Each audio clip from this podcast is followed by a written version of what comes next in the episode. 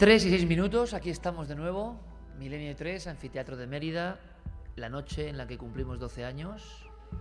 Y esta música significa siempre que entramos en otro territorio que puede ser compartido con la vieja piedra. Aquí azota el frío ya, hace un tiempo, así que nuestros amigos y amigas son auténticos héroes. Tenemos aquí una hilera de focos que ha puesto la cadena SER, porque repito, si se hacen estas locuras también es por la SER, porque nosotros andamos mal ya de la cabeza, pero la SER a veces también, y esto es una cosa que no sé si es radio, es un espectáculo, ¿qué es? Bueno, y los, y los focos son como un poco centinelas y nos protegen un poco del frío, aunque yo enseguida también me pertrecharé con una chaquetilla, por Mira lo que menos. nos lo decían. Que yo me voy a llevar un abrigo de paño esta noche, me ha dicho una señora por la calle. Llévate algo. Y yo diciendo, con el calor que hace, pero qué gusto vamos a estar por la noche allí. El anfiteatro tiene pelete. trampa, decían, ¿no? Sí, sí, y, y tiene trampa. Porque por las piernecillas hace ya un pelete que vamos. Bueno, pero aguantamos como, como en Numancia, ¿no? Hablando del mundo antiguo. Y vamos a hacer una cosa que es interesante. Abandonábamos la hora anterior hablando de aparecidos y de que había dos signos, dos símbolos, dos formas de, de mostrarse desde el mundo que está al otro lado, que no entendemos, y de asustar en ocasiones o de dar un mensaje. Nada ha cambiado mucho. Eh, las historias que hemos contado de Roma, de los niños, de las apariciones, son prácticamente idénticas. Estábamos en Clara Voces hablando de algunos casos que se pueden contar casi en un flash y que son sorprendentes. ¿Por qué? Porque sería un error hablar siempre de las mismas historias. Sigue habiendo casos nuevos, nos llegan casos nuevos constantemente. Y casi nos hacemos una mirada cómplice cuando vemos que las figuras que aparecen, con personas absolutamente solventes, que tienen mucho miedo, que a veces te preguntan qué es esto, o qué, cómo me puedes ayudar. Y nosotros ayuda en ese aspecto es difícil que demos, porque no sabemos, sabemos tampoco como cualquiera de vosotros.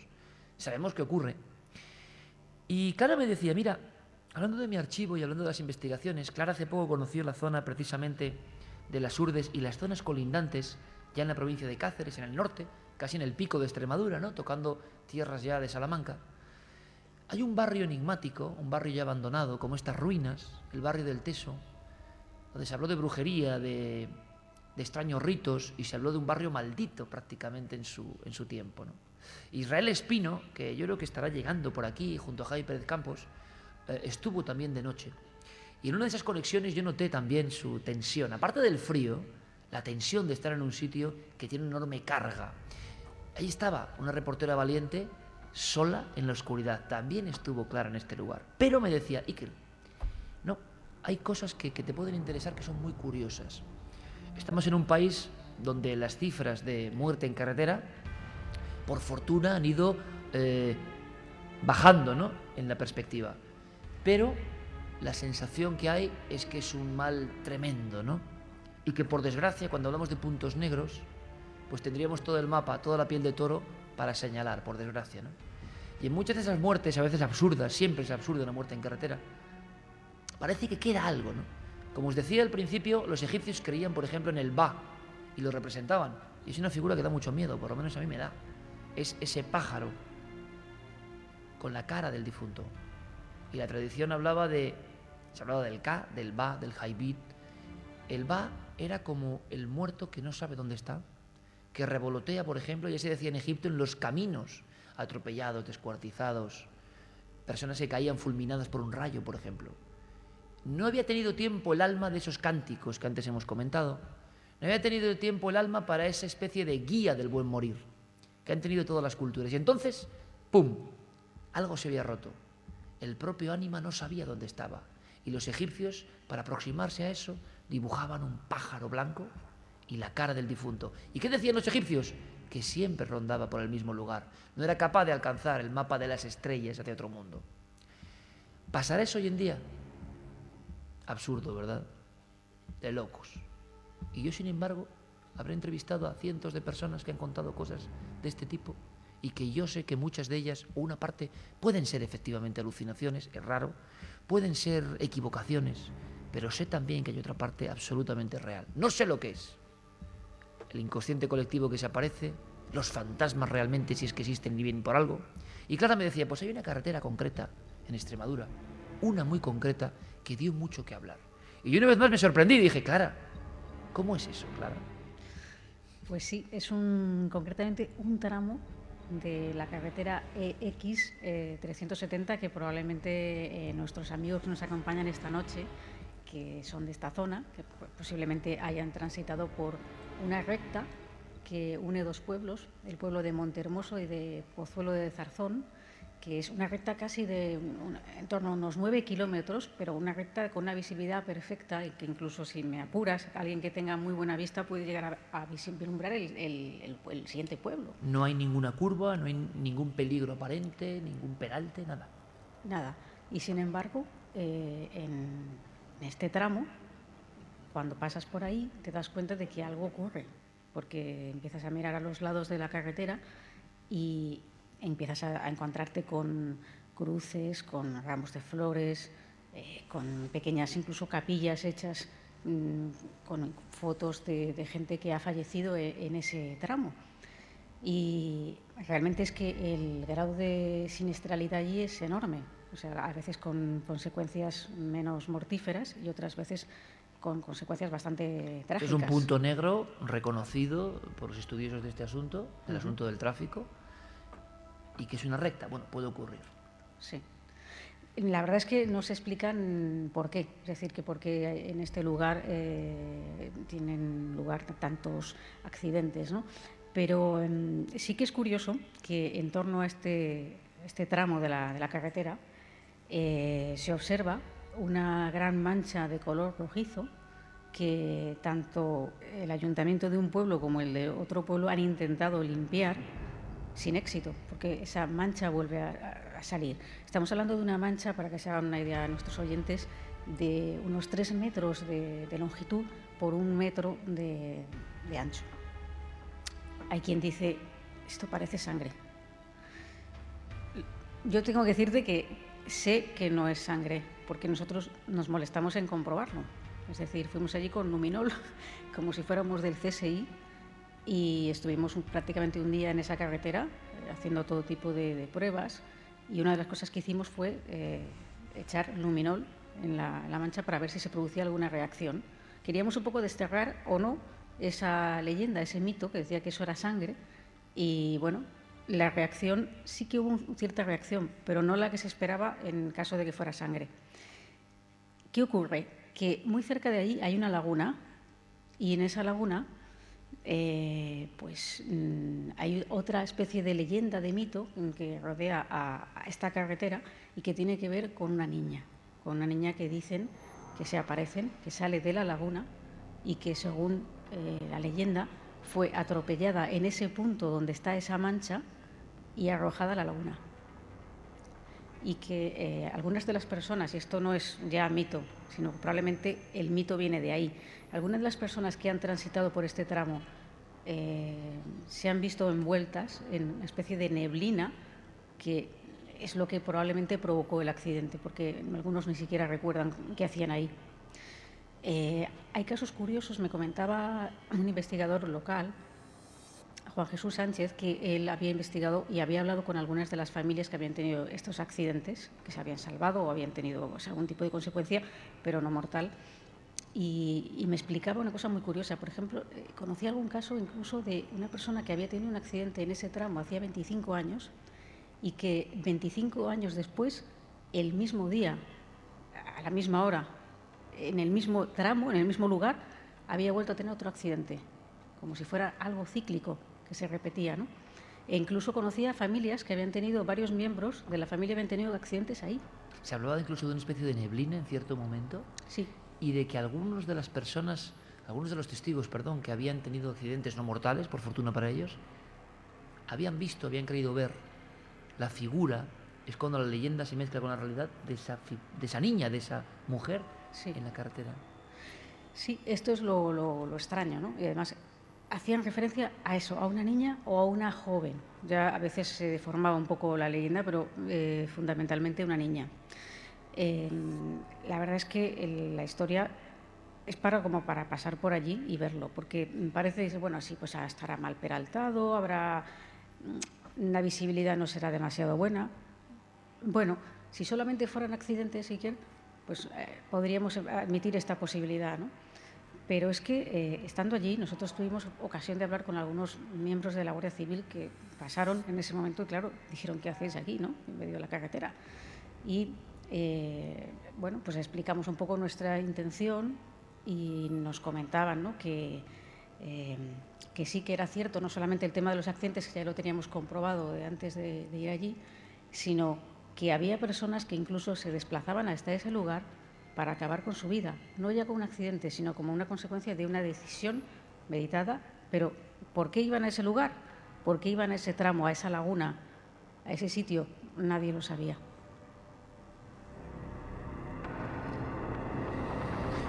Bueno, pues la Extremadura sobrenatural, mágica, misteriosa, en este aspecto un poco más oscuro, que nos puede aterrar un poco más, tiene ese tipo de elementos, ¿no?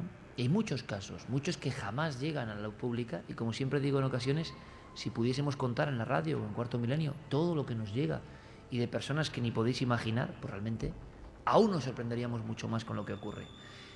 Yo os pido ahora un aplauso caluroso en esta noche ya de frío para un buen amigo, también lo conozco hace 20 años, más de 20 años, eh, y sigue siendo una de esas personas que luchan por la Extremadura mágica, que hacen de cronista, que han hecho miles de kilómetros en esta tierra llena de secretos, que han luchado mucho publicando, haciendo radio, publicando artículos, y le conozco desde hace tanto tiempo y su pasión no ha decrecido y sigue acumulando casos, y yo creo que es como un poco homenaje esta noche al investigador extremeño que no se ha desenamorado del misterio y que cuando ocurre algo, cuando le llega un rumor, cuando consigue un nuevo testigo, se vuelve a emocionar como un crío, ¿no?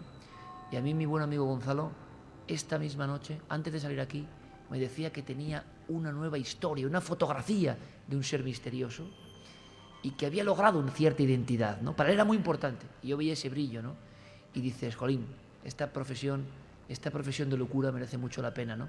Cuando pasa el tiempo y sigues lanzándote a la carretera, como ha hecho Eloy, que viene de Navalmoral de la Mata y que se le marchará después a Navalmoral y que me dijo, hermano, yo estoy ahí, haga lo que haga falta, tengo que estar con esta gente en Mérida y contar algunos de esos últimos casos, de esas historias que pasan en Extremadura y que oficialmente son imposibles y que sabemos que son verdad.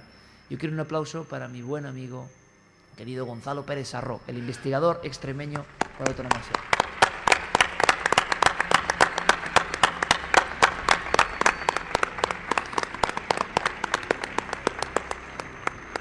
Bueno, bueno. Ponte por aquí, Gonzalo, porque tú sabes a qué me refiero, aunque eso no lo podemos contar hoy. Lo contaremos otro día, después de la publicidad, quién sabe. La investigación siempre continúa, pero cuando hablábamos con Clara veíamos una historia que es la de la niña que ha tenido un accidente. Y curiosamente hay una carretera, que era antigua calzada, que venía de un sitio y pasaba o llegaba hasta aquí. ¿Qué carretera era esa antiguamente? Bueno, era un, la vía romana que enlazaba Caesa eh, Augusto con eh, Emerita Augusto, Zaragoza con Mérida, y pasaba cerca de, bueno, pegando a Valparaíso, el lugar de las apariciones, y un lugar que precisamente por ser tener una vía tan principal al lado, pues siempre ha sido eh, motivo de asedio, eh, de pillaje, y, y, por eso Valparaíso fue un pueblo despoblado en muchas ocasiones. El nombre Valparaíso, Sí. siempre abandonado, prácticamente un pueblo con mala suerte. No sé a qué nivel podríamos hablar de uno de esos pueblos que, que uno va viendo en su cronología y no, no, no han ocurrido muchas cosas buenas, ¿no? no, no, no la carambola del destino no ha sido eh, bueno con ellos, ¿no? Pero cuando conectamos con esa historia, cuando nos quedamos, y lo vivimos los dos, y fue sobrecogedor, es cuando nos cuentan que hay personas que han visto a esa niña, y me dice Gonzalo por teléfono, chico, es que es una niña vestida de comunión, es una niña que parece de otro tiempo, que parece que el traje es de otro tiempo, pero ya no hablamos de testimonios ya vistos, nombres, apellidos, un técnico, por ejemplo, de la central nuclear próxima a esa zona, central nuclear del Maraz, que la llega a ver por tres ocasiones, que llega a perseguirla campo otra vez, y que se da cuenta de que está ocurriendo algo muy, muy, muy insólito. ¿Cuál es la historia de esta niña? Lo que hemos podido saber, Gonzalo. Bueno, eh, el origen o, en lo que se puede basar la historia de, esta chica eh, tiene, digamos, dos leyendas. Una a principios del siglo XX o finales del XIX, en la que cuentan, además se, habla de, las familias que pueden ser, eh, cercanas a un pueblo también ya abandonado, Torbiscoso, que iban a celebrar, como todos los de la zona, a la población más importante, Peraleda de la Mata, la comunión de esta chica. Iban en carruajes, en cabalgaduras, y al regreso son atacados por unos perros salvajes, salen de estampida corriendo con los caballos y, el carromato y cuando llegan a un recodo del camino y se paran ven que la niña no está. Cuando vuelven eh, no la encontraron. Esa es una parte de la leyenda y otra se remite a un suceso eh, ya más cercano en los años 50 en los que en la carretera nacional quinta hubo un accidente de tráfico de un matrimonio con una niña que venía de hacer la comunión en Madrid y fallece la niña en el accidente. Todo esto es en el kilómetro 174 de la Nacional Quinta, ahora autovía, y coincide justamente con eh, el emplazamiento de Valparaíso. Cuando nosotros pudimos hablar, Carmen, allí con estas personas, o con este testigo, por ejemplo, yo pocas veces he visto una persona tan racional en el aspecto del tipo de trabajo que tiene y que la ve en diferentes circunstancias. Ya es un caminillo que entra hacia unas propiedades y la ve puesta y erática. Y dices, claro, ¿qué hace una niña vestida de niña de comunión a estas horas o en la noche profunda, aquí aguardando? Parece una vieja fotografía. Y entonces ocurre algo que, hemos comentado e incluso revivimos allí con Gonzalo, que es ver a través de, una tablet los trajes de comunión antiguos. ¿Por qué? Y yo lo he comentado recientemente además. Eh, y llegamos a una conclusión un poco siniestra dijimos, es que hay muchos casos donde aparece una niña con traje talar, traje como de comunión. No tiene ningún sentido. A no ser que sepamos algo de tradiciones antiguas que ocurrían especialmente en Extremadura. Sí, porque también supimos después que muchos trajes de enterramiento, sobre todo para ese tipo de, niñas de esa edad más o menos, eran muy parecidos a los trajes de comunión. Por eso muchas veces no sabemos si el testigo lo que ve es a una niña vestida con ese atuendo o verdaderamente es una niña a la que se ha enterrado con esa mortaja. Lo que sí nos, nos contaba el testigo, yo recuerdo perfectamente, es que él tuvo el valor de salir del coche e ir persiguiendo a esa pequeña que además se adentraba como por otro camino y parecía nos lo decía y es muy curioso que muchos testigos repiten lo mismo. No ven los pies, parece que se van deslizando a lo largo del camino hasta que en un momento dado desaparecen delante de ellos. Y esto era lo que ocurría en este caso. Pero cuando ya el mismo testigo lo ve en tres ocasiones e incluso entabla una conversación con ella porque la pregunta si necesita algo, si le ha ocurrido algo, ya es que estamos ante una presencia que no es una visión, que es algo físico que se está eh, pues de cierta forma apareciendo a este hombre por algo. Y ese hombre que ha pasado un tiempo y está convencido de lo que ocurrió, como otros muchos testigos. Por ejemplo, casos que, que llegan, que, que casi a los investigadores locales, que por fortuna siguen existiendo, los cronistas locales les llegan como una información, se quedan ahí, pueden investigarlo, no hay necesidad de sacarlo inmediatamente y por eso a veces se llega a datos mucho más concretos. ¿no? Por ejemplo, hay un caso que me lo contó Gonzalo en titulares, en Extremadura, es un cementerio, y es una tapia de un cementerio. Y me gustaría saber algo más, Gonzalo. Bueno, sí, el caso se remite a los años 70, principio de los 70, en el cementerio de Valdeúncar, una población muy cercana a Navalmoral de la Mata.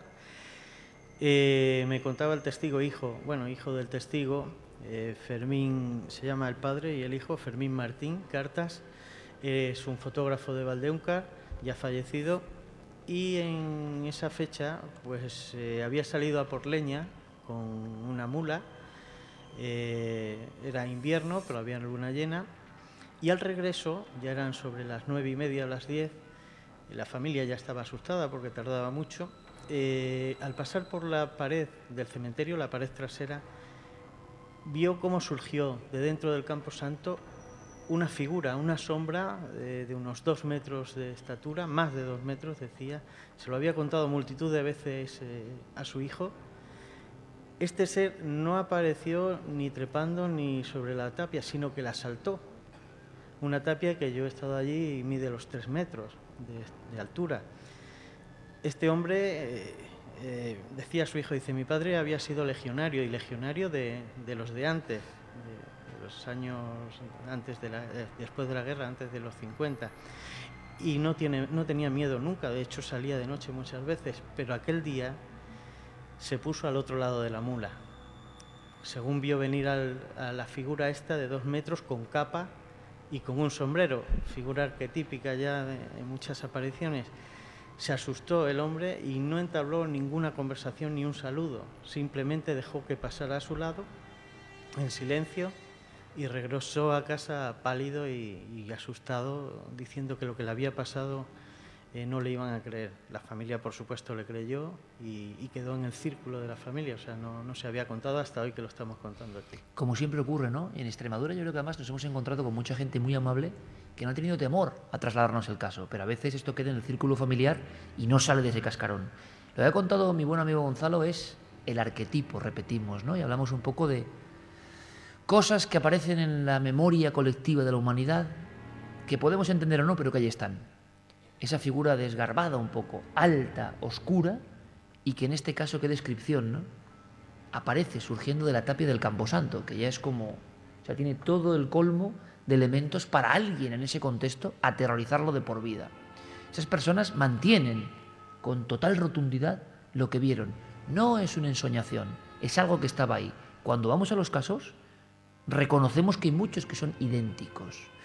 Es más, Gonzalo, creo que tenía 13 años, en el pueblo de Saucedilla, él se hace mayor como niño que trabaja en una radio local, cuando ve que en el pueblo de Saucedilla, cerca de la zona que estamos comentando, el campo Arañuelo, la entrada a Extremadura desde la carretera de Madrid, todo el pueblo está en pánico porque una de estas figuras ha aparecido, se ha aparecido de diferentes testigos y hay un estado, yo creo que nunca olvidarás, ¿no, compañero?, de auténtica expectación y de miedo, y de gente que le da miedo porque dicen que hay una figura, como ocurrió en Vegas de Corea mucho antes.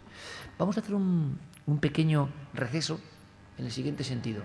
Hay otras historias que, aunque sean un flash, yo quiero que también sepáis. En una noche como esta, que hablamos de misterio, que hablamos de casos, que ahora van a surgir más casos, porque van a llegar Israel Espino y Javier Pérez Campos, del lugar donde nos han contado esas conexiones sonoras esta noche, y traen más casos. Me cuenta Israel que en el hospital de Badajoz está pasando algo ahora mismo, que tiene mucho que ver con lo que has contado, o lo ha contado Clara. Pero eh, hay un compañero en este equipo que se ha incorporado hace unos años a Milenio 3, que yo creo que es uno de los grandes valores en la juventud milenaria. Otro es Fermín Agustí, que está ahí con nosotros. Tiene cara de muy preocupado, es el hombre siempre en la sombra. Hablamos de sombras que dan miedo. A mí la sombra que más miedo me da es Fermín Agustí. Cuando yo estoy haciendo el programa, oiga, y veo que él aparece, zascandilea, como un duende, me pone cosas, me quita el agua, me da un papel, despedir 29. Él es el auténtico duende de Milenio 3, en el buen sentido, porque sin duda Fermín Agustí no es un duende malo, es un duende bondadoso. Ven aquí, Fermín, ven aquí. Un aplauso para una de las almas de Milenio 3.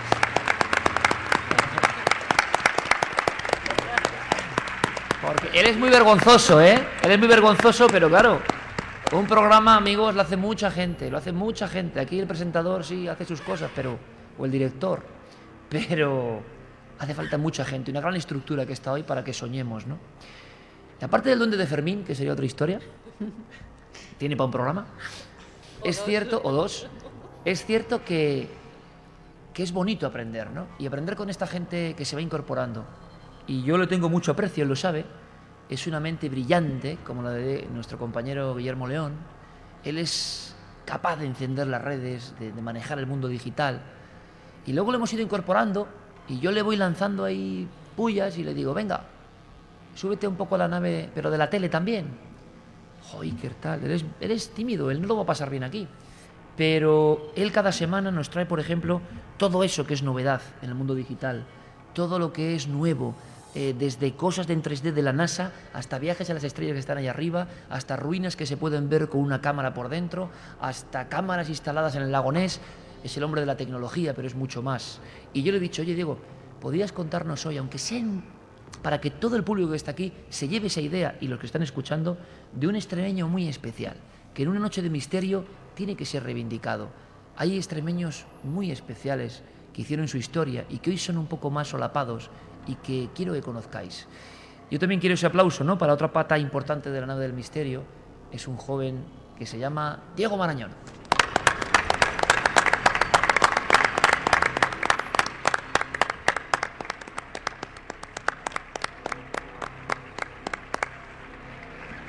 Bueno, don Diego, Bueno, don Iker, pues hay mucha gente aquí que no conocerá a Rosso de Luna. Pues seguramente que, que hay mucha gente que no lo conoce. A mí me habéis sacado del búnker hoy por primera vez. No sé si vais a conseguir que vuelva a entrar. Un día lo del búnker, sí, es un sitio que él conecta con la tele desde el búnker. Extrañas inscripciones, extraños libros, pasan fenómenos raros, porque pasan, pero es otra historia, eso está en Santander, ahora estamos muy lejos. Y hablando de Santander, yo creo que en Milenio 3 tenemos predilección por este tipo de gente que hace grandes cosas, como Marcelino Sáenz de Sautuola, del que hemos hablado muchas veces aquí, pero que luego no son reconocidos como, como se merecerían, ¿no? Hablamos del descubridor de las cuevas de Altamira, que Sí. murió de pena, murió de pena y lo hemos contado muchas veces. Eso es. Y es el gran descubridor del arte rupestre. En Extremadura, ¿me quieres decir que hay algo parecido? En algún sentido sí, porque ha habido un extremeño, desde luego, eh, que ha hecho cosas enormes por estos temas que a nosotros nos gustan y que quizá no tiene el reconocimiento que se merecería o a lo mejor la gente no le conoce tanto como debería. Fíjate, él tiene aquí incluso una calle en Mérida. En Mérida tiene una calle. Sí, sí, seguramente que mucha gente aquí en Mérida conoce la calle Rosso de Luna, probablemente. Bueno, pues eh, estamos hablando de un hombre, Iker eh, Rosso de Luna, que ya desde pequeño fue muy especial, porque él eh, de pequeño siempre, por ejemplo, le decía a sus padres que le dejaran salir al balcón. Le- que quería salir al balcón porque él tenía fijación por la estrella de Sirio. Él quería saberlo todo sobre esa estrella. Era un Hablamos ni- de una estrella muy especial también, ¿no? Sí. Se ha hablado de muchos mitos, de muchas culturas antiguas que conectaban con ese mundo y que creían que de ese mundo venía gente. Claro, igual de especial que es la estrella era el niño, porque el niño tenía dotes de precognición, era un niño sensitivo. Y fíjate, a los 17, a los 17 años él enferma de, eh, de meningitis. Y tú dices, ¿y cómo se cura de meningitis? Era- Estamos hablando del siglo pasado. Bueno, pues él tiene un sueño. Él sueña con un extraño ser y se ve a sí mismo dándole una limosna a ese extraño ser. Y después de haber hecho esa especie de obra benéfica, de haber hecho ese algo social, digamos, a ayudar a ese extraño ser que él no conoce, él milagrosamente se recupera de su enfermedad. Una enfermedad que es delicada, imagínense en qué años estamos hablando. Efectivamente. Y él tiene un sueño con alguien que viene a visitarle. Sí, sí. Claro, Rosso de Luna, por tanto, era un niño que creía en sus propios sueños. Ya era un tipo diferente en ese aspecto. Era un tipo diferente y él, eh, aparte de estudiar, él estudió su carrera, pero también tenía un componente, un fuerte componente autodidacta. Y con 30 años se va a Madrid, abandona Extremadura y se va a Madrid. Y fíjate, en Madrid se codea con gente de la talla de Miguel de Unamuno, de Valle Inclán. Estamos hablando de ese, de ese contexto, ¿no? De gente que- de peso. Pero ¿Por qué no se ha reconocido tanto a Mario eh, Rosso de Luna como a toda esta gente, como Unamuno y Valle Inclán, si él compartió tertulias, si él compartió espacios y conocimientos con ellos? Pues probablemente porque Mario de Rosso de Luna tenía ese pasado, ¿no? Ese pasado eh, de persona curiosa, de persona que hacía experimentos en su casa, experimentos que le valieron el sobrenombre aquí de el mago rojo de Logrosán. Logrosán es el sitio donde él había nacido. Bueno, pues El mago rojo de Logrosán. pues probablemente, como te decía, como pasa con alguna gente que se lo merece muchísimo y que no lo consigue, quizá también porque España tampoco estaba preparada para aceptar que una persona que tenía una formación científica a la vez se interesase por estas otras eh, materias, ¿no? O sea, que Él tenía fue- esa dualidad que hoy es rara y que tenemos al doctor Gaona, a otra gente que es ultracientífico y al mismo tiempo estaba en que investigar en lo sobrenatural. ¿Le pasaba un poco así? Sí, sí, exactamente igual. Fíjate, él eh, funda incluso una revista, Esperia, donde aúna todos los conocimientos que en ese momento hay en España de teosofía. Él es el traductor de las obras de Madame Blavatsky, que es una figura clave en ese sentido. Y probablemente le pasa eh, eso que te estoy contando, que en España no se tolera que un erudito, porque era un erudito, él tenía conocimientos, eh, bueno, él es arqueólogo, matemático, es astrónomo. Uno o de sea, los- un sabio Sí, no sí. reconocido. Efectivamente, fíjate eh, hasta dónde llega el tema que él es descubridor de un cometa. Hay un cometa que lleva el nombre de Mario Rosso de Luna. Y probablemente no le afectó, ¿sabes por qué no es, a lo mejor, es comparable hasta cierto punto con eh, Sandes Autuola, eh, pero por otro no, porque no le llegó a afectar tanto. Él se sentía a gusto con lo que él había aprendido Y eh, el no reconocimiento no le iba a afectar tanto. Y él, de hecho, en su lecho de muerte, y quería cuando estaba en los últimos momentos de su vida, dando los últimos estertores, sí que acertó a pronunciar unas palabras, unas últimas palabras, que han quedado como una especie de legado, ¿no? como de testimonio vital de Rosso de Luna. Él dijo exactamente, ningún hombre es indispensable, no me lloréis, de una sola manera honraréis mi memoria, continuad mi obra, superadla.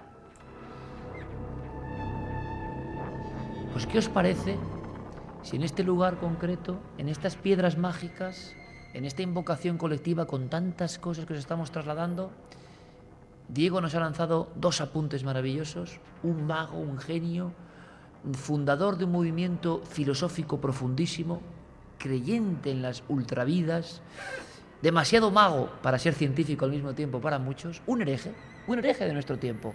Y nosotros sabéis que en nuestros programas siempre nos gusta mucho reivindicar a inventores, creadores españoles que, jolín, hicieron patria de esa forma, ¿no? adelantándose en su tiempo, siendo quizá a veces demasiado vanguardistas, reconocidos a veces después de la muerte. Aquí tenéis a uno, en Extremadura y en esta provincia.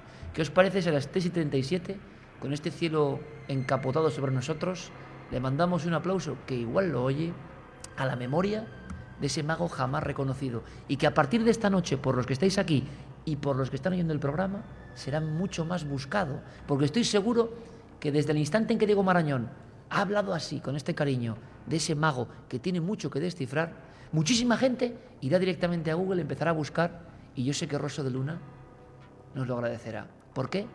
Porque como decían los romanos, había una muerte peor que la muerte física, que es la muerte del olvido. Y hay genios, extremeños en este caso, que deberían ser reivindicados en los libros. Como de momento no hay muchos libros sobre él, buscad e investigad, y si os parece, estas almas que están aquí, que también son un poco herejes, brindémosle un aplauso donde esté al maestro Rosso de Luna.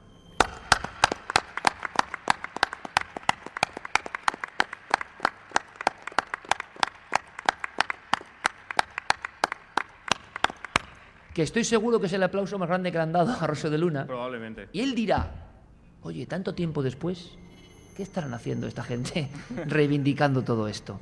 Maravilloso, muy, muy bonito. Y ahora de verdad, porque sería muy, muy proceloso contar en qué se metió, él hizo libros muy enigmáticos, libros que luego han sido examinados como si fueran un código da Vinci, entre comillas, buscando Pero claves. Fíjate, fíjate, Iker, que incluso no tan alejados de cosas que hemos comentado hace nada en el programa. ¿Tú te acuerdas que hace dos o tres semanas Santi nos hablaba de la teoría Gaia de James Sí, Lovelock? la Tierra como algo vivo, pensante. Bueno, pues Rosso de Luna eh, defendía un poco esta teoría. Él lo llamaba, lo llamaba de otra manera, él defendía la astrobiología, pero era prácticamente lo mismo, era esa misma, esa misma esencia, ¿no? que la Tierra estaba viva, que era un todo que nos influía, o que sea, nosotros influíamos. este extremeño se adelantó a lo que hoy está súper de moda, James Lovelock, toda esta gente, y claro, como era español no le hicimos caso a nadie. Hace un siglo.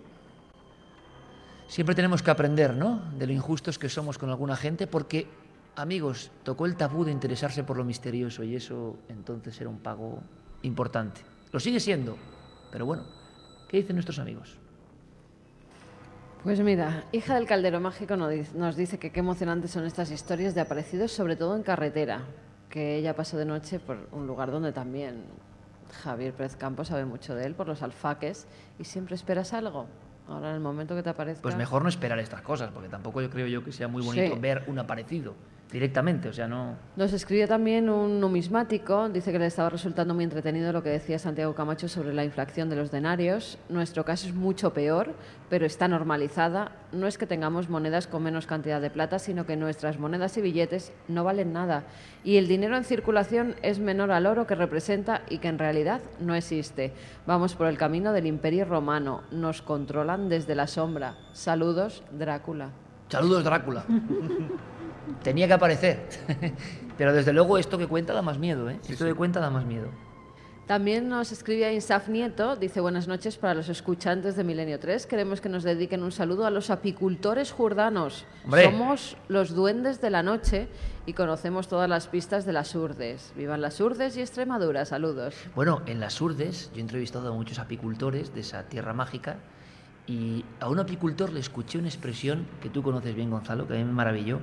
¿Y cómo se llamaba esa luz? Dice, bueno, aquí en Camino Morisco siempre hemos llamado esta luz, cuando no había luz, y que era como una colmena, ellos lo asemejaban a lo cotidiano, banastro volador.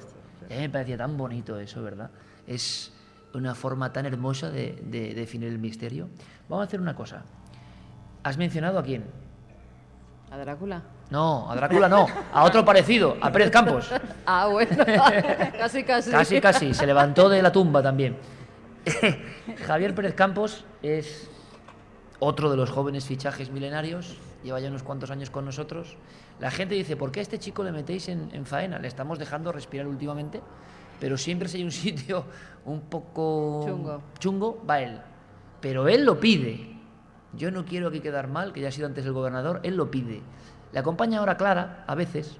Han tenido un susto grande últimamente y lo veremos, no es, este domingo no lo vemos, ¿no? Claro, lo vemos el siguiente, donde veremos también este espectáculo. En un colegio abandonado en Madrid, se han llevado un buen susto, Clara y, y Javi. Pero bueno, ¿eh?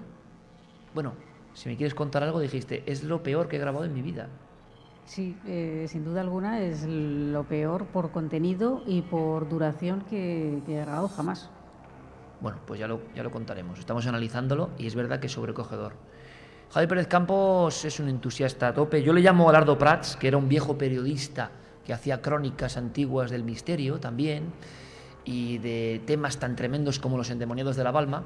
Y también me gusta mucho presentarle aquí esta noche tan especial. Él se ha emocionado mucho con nosotros allá arriba escuchando las músicas.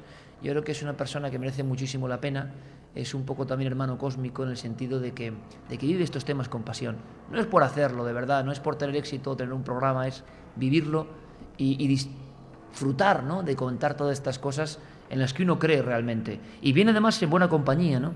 Estaban Israel Espino y él en esas conexiones. Yo les he pedido que vengan rápidamente porque hay casos de última hora de esta tierra que tenéis que conocer. Así que para Israel y para el gran Javier Pérez Campos, pues quizá el último aplauso de la noche.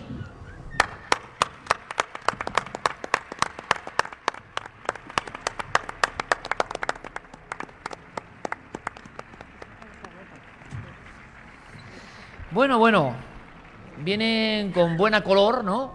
De los columbarios.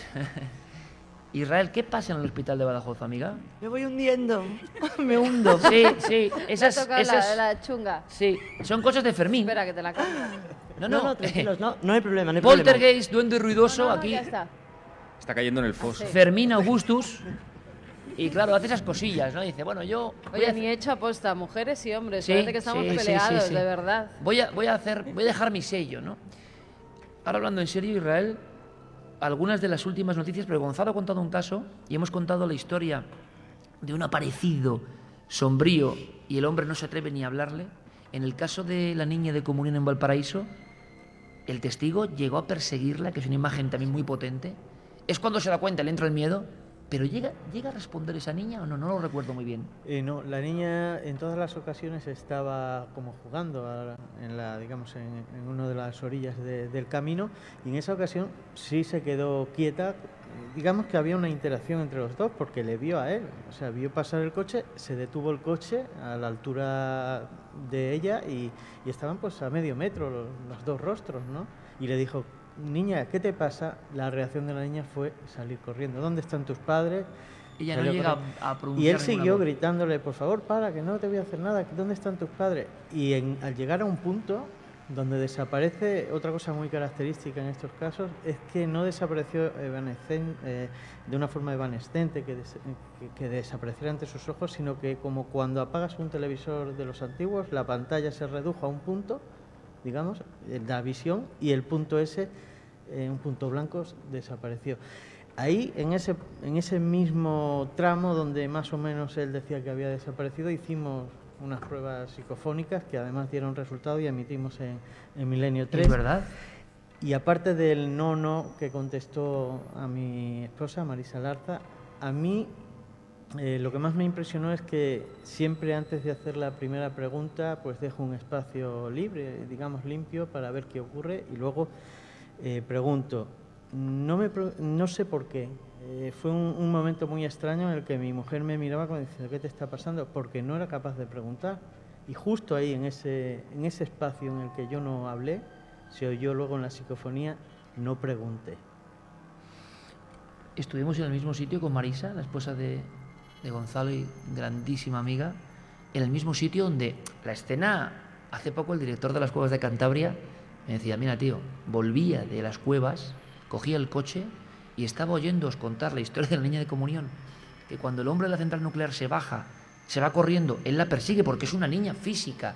Y entonces cuando se da cuenta el revolotear del traje y que no pisa el suelo, y es cuando él entra el miedo y está lejos del coche, y dijo, me decía Roberto Antañón, o sea, no dormí. Eh, estuvimos en ese lugar de nuevo con ellos y grabamos. Y también hubo buenos resultados. Sí, estuvimos allí, yo recuerdo por la noche, además ya el testigo se había ido, decidimos quedarnos solos. Y es verdad que se grabaron voces y voces extrañas, incluso, si no recuerdo mal, alguna decía mamá, voces que de repente vuelven a surgir de la nada, suelen ser de niños, como en los últimos casos que, que comentabas antes en el del colegio, que se han grabado voces de niños, y en este caso había una voz muy clara, sobre todo que nos decía mamá, mamá con lo cual te resultaba todavía pues más espeluznante. En el hospital de Badajoz, Israel, caso de última hora, tan de última hora que hoy has hablado con los testigos. Y hablamos de hablar, porque intentaron trazar, incluso fue tan gráfico el suceso que alguien intentó, si no me equivoco, lo que me has contado, hablar. Y está pasando ahora. No, no, llegaron, llegaron a hablar. Llegaron a hablar. Llegaron a hablar. La aparición llegó a hablar, que es, que es lo curioso. Eh, bueno, todo esto empieza pues como muchas otras historias por casualidad. A mí me, llama la editora del, hoy.es y me comenta, oye Israel, ¿tú has oído hablar del fantasma del hospital de Badajoz? Digo, pues, sinceramente no, no, lo había escuchado. Dice, me comentó, esto fue eh, hace un año, me comentó, pues ha vuelto a aparecerse a dos cirujanos, no quieren hablar, pero si consigues que hablen tienes un buen reportaje. Bueno, y allí que me fui a Badajoz, eh, conseguí hablar con ellos. Son un matrimonio, iba a decir eran, son un matrimonio de cirujanos. Ellos em, me enseñaron además el pasillo donde se apareció en noviembre, a las 8 menos 10 de la mañana. Entraban a trabajar los dos juntos y bueno, están acostumbrados, es un pasillo en el que no hay habitaciones, hay despachos y estaban las luces de, posición, digamos, puestas, luces apagadas, pero estas luces de emergencia eh, con las que se ve bastante. Em, ellos Entran en el pasillo, abren la puerta y encuentran delante de ellos, andando, a una mujer vestida de negro hasta los pies, con el pelo recogido como con una toca, que no se vuelve en ningún momento ellos eh, inmediatamente por, el, ese recogido precisamente se dan cuenta que no es ninguna de las enfermeras, que no es nadie del personal, y entonces piensan que es la acompañante de algún enfermo que se ha despistado, que no se ha perdido. Eh, le, hablan, perdone señora, se, ha perdido, necesita algo. La señora no se vuelve y en ese momento ella gira, se mete en, un hueco en el que solamente hay un ascensor, eh, el hueco del ascensor, y unos despachos cerrados con llave ellos van detrás de la señora, convencidos de que se ha equivocado y no hay nadie. De hecho, ellos llaman inmediatamente al guardia de seguridad para que abra las puertas por si se ha metido en uno de los despachos. No hay nadie, absolutamente en ningún sitio. El ascensor no ha ido ni para arriba ni para abajo, no, no están tampoco. Y ese mismo día, claro, lo comentan eh, durante una operación, lo comentan a, a las enfermeras, de la casualidad de que una de las enfermeras se queda blanca y le dice, ¿habéis eh, visto a la monja del hospital? Mi hermano se la encontró hace 15 años. Consigo hablar con este señor que la vio hace 15 años, era jefe de mantenimiento, y esta vez se la encontró de noche junto al... Eh, además, curiosamente, la gente que la ha visto la ha visto de dos en dos, no son testigos aislados. Eh, y se la encontró en los sótanos del hospital, el hospital con el perpetuo socorro, con el materno infantil, estaban de obras, él iba haciendo la, la guardia con el con el, con el guardia de seguridad y en ese momento ven a una señora que sale de una de las puertas y lo primero que, lo que más les extraña, porque piensan que es totalmente real, es que en pleno agosto en Badajoz iba con un traje largo hasta los pies, hasta los pies y tapada. Le dan el alto pensando que se ha colado, que y la señora igualmente se mete en una esquina. Ahí estaba el hueco totalmente del ascensor que estaban poniendo nuevo. Piensan que, la señora se, ha matado. En, el hueco van corriendo y allí no hay nadie. Y a raíz de ahí se localiza este último testigo, que realmente fue el primero, que fue una enfermera que todavía tiembla, no quiere hablar porque tiembla cada vez que se acuerda, acaba de dar a luz a su hija, que ya tiene unos 30 años, y eh, un poco antes de las 12 entra, ella tenía la luz encendida del cuarto de baño, la puerta entreabierta, y entra una, monja y le, pregunta si necesita algún analgésico. Ella le dice que no, la monja se marcha y a los 10 minutos, a las 12 en punto, la hora que tenían que venir las enfermeras, entra una enfermera y le pregunta si necesita algo. Ella le dice que no, que ya le ha dicho a su compañera que, no necesitaba nada. Le dice que, que compañera, le dice que pues, su compañera es la monja, que aquí no trabaja ninguna monja. Como no se quedaría que esta, esta señora tiembla de verdad cada vez que, cada vez que, que- alguien eh, le menciona, no quiere oír siquiera hablar del, del caso, ella sabe lo que vio, ella sabe lo que oyó, ella sabe que estuvo hablando con alguien que realmente eh, no existía.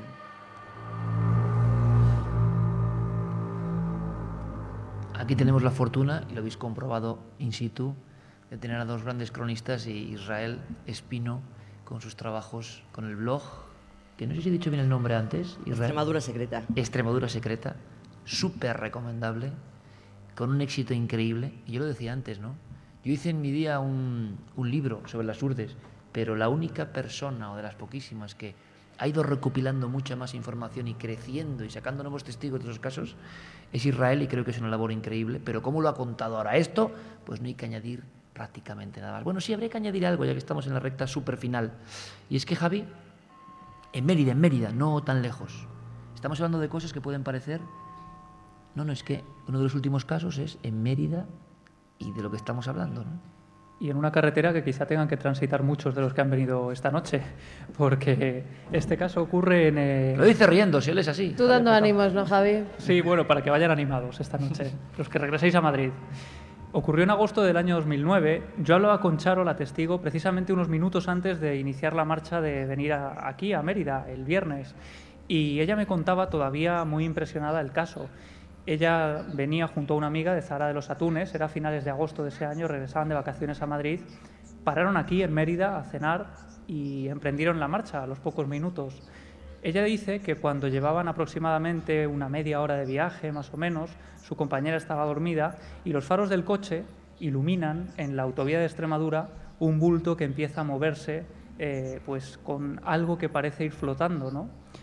Cuando el coche se acerca, descubre que es la figura de un monje, un monje al que no le ve los pies, pero sí que llega a verle la cara. Eh, ella habla de eh, un traje antiguo, me decía que se parecía a los trajes de la película El nombre de la rosa, una imagen muy gráfica, y la cara era una cara ruda de un hombre anciano con una barba blanca muy larga y que parece impasible, parece que no está pendiente de ese coche que, que avanza a rápida velocidad hacia él y él va avanzando hacia la carretera eh, ella con miedo de poder atropellar a ese anciano, ¿no? a ese monje. Continúa la marcha rápidamente y cuando mira por el retrovisor del coche, el monje no está. Pero lo más tremendo es que pasados eh, dos minutos observa que en, en la carretera hay también unos bultos desperdigados. Aminora la marcha, reduce y son restos de un coche, restos de un accidente que ha habido en ese lugar. Cuando mira a la derecha, ve que hay un coche estacionado como si estuviera en batería y ella inmediatamente relaciona los dos sucesos, el monje a las 2 de la madrugada aproximadamente y ese accidente, ¿no? Lo que hace es llamar a la Guardia Civil. Ella me asegura que tiene tanto miedo por la figura que acaba de ver que es incapaz de parar. Tiene que llamar a la Guardia Civil, pero lo que, sí que hizo tiempo después, cuando llega a casa, es plantearse si quizá esa aparición, ese monje que desapareció en mitad de la carretera, igual que apareció casi de la nada, pues la había avisado de que si no hubiera minorado la marcha, posiblemente ella también había sufrido un accidente.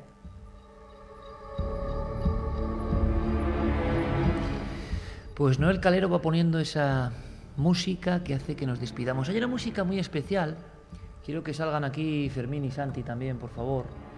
Eh, en realidad el equipo es mucho más amplio. Hay una gran cantidad de gente que ha estado esta noche con nosotros. Esta música que hoy suena en un lugar tan especial, es muy bonito que suene, es algo que hemos adaptado como himno. Hace un tiempo, eh, yo cuando la escuché, que la escuché con mi hija en brazos, sentí algo muy, muy especial, muy difícil, muy inefable, no hay palabras, ¿no? Y sentí que expresaba la ilusión de, de esa búsqueda, de ese resplandor permanente del asombro, de ese querer ser niños. Y es como el dibujo que ha hecho Carmen con ayuda de mi hija Alma, que expresa un poco lo que somos, ¿no? La nave como dibujada por un niño. No queremos ser muy mayores. No nos gustan mucho los adultos. Si ser adulto es estar permanentemente preocupado por cosas que luego tampoco son tan importantes. ¿Dónde está la ilusión? ¿Dónde está el entusiasmo? ¿Dónde está la sana locura? ¿Dónde está ver todo con ojos nuevos? ¿no? Es un proceso y es una lucha y no es fácil, pero lo intentamos y tenemos vuestro apoyo. 12 años en la radio que se cumplen esta noche y no otra. 9 años en la televisión. No es fácil, pero sería imposible sin vosotros. Y no solo sin vosotros, que es lo más importante, sino con un equipo humano, tanto en la televisión como en la radio. Es bonito porque esta noche además se han hibridado. Eh, creo que está por ahí mi amigo Camilo Rey y José Alberto. Y quiero que salgan, quiero que salgan por aquí. Me gustaría que saliesen por aquí. Camilo estuvo viviendo en esta tierra y Camilo estuvo en la tele de Extremadura. Y hice todo lo posible porque volviera, no me lo podían quitar, porque es el mejor realizador que yo he conocido jamás y está haciendo algo para Cuarto Milenio. Es esa fusión que tenemos. Es muy bonito contar con gente como Mera, como Roberto, como todo el equipo, como Curro Serrano, como los Meneses, toda la gente que está aquí que la vamos a nombrar. La alineación de lujo. Escuchad estos nombres porque es el Dream Team para mí.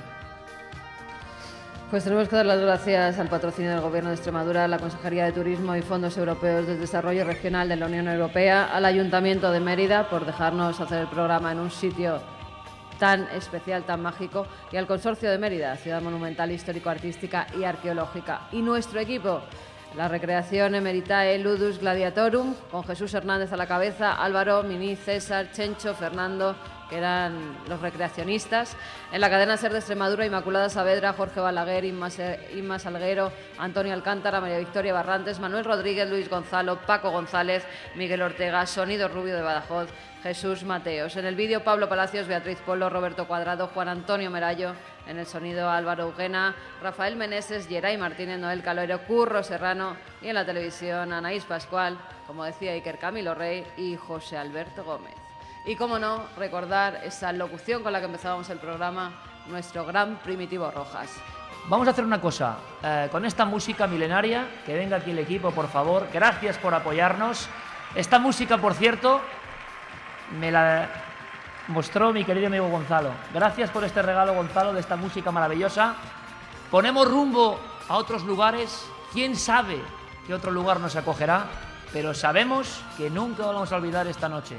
Gracias a todos. Fue Milenio 3 en. Gracias, gracias por venir.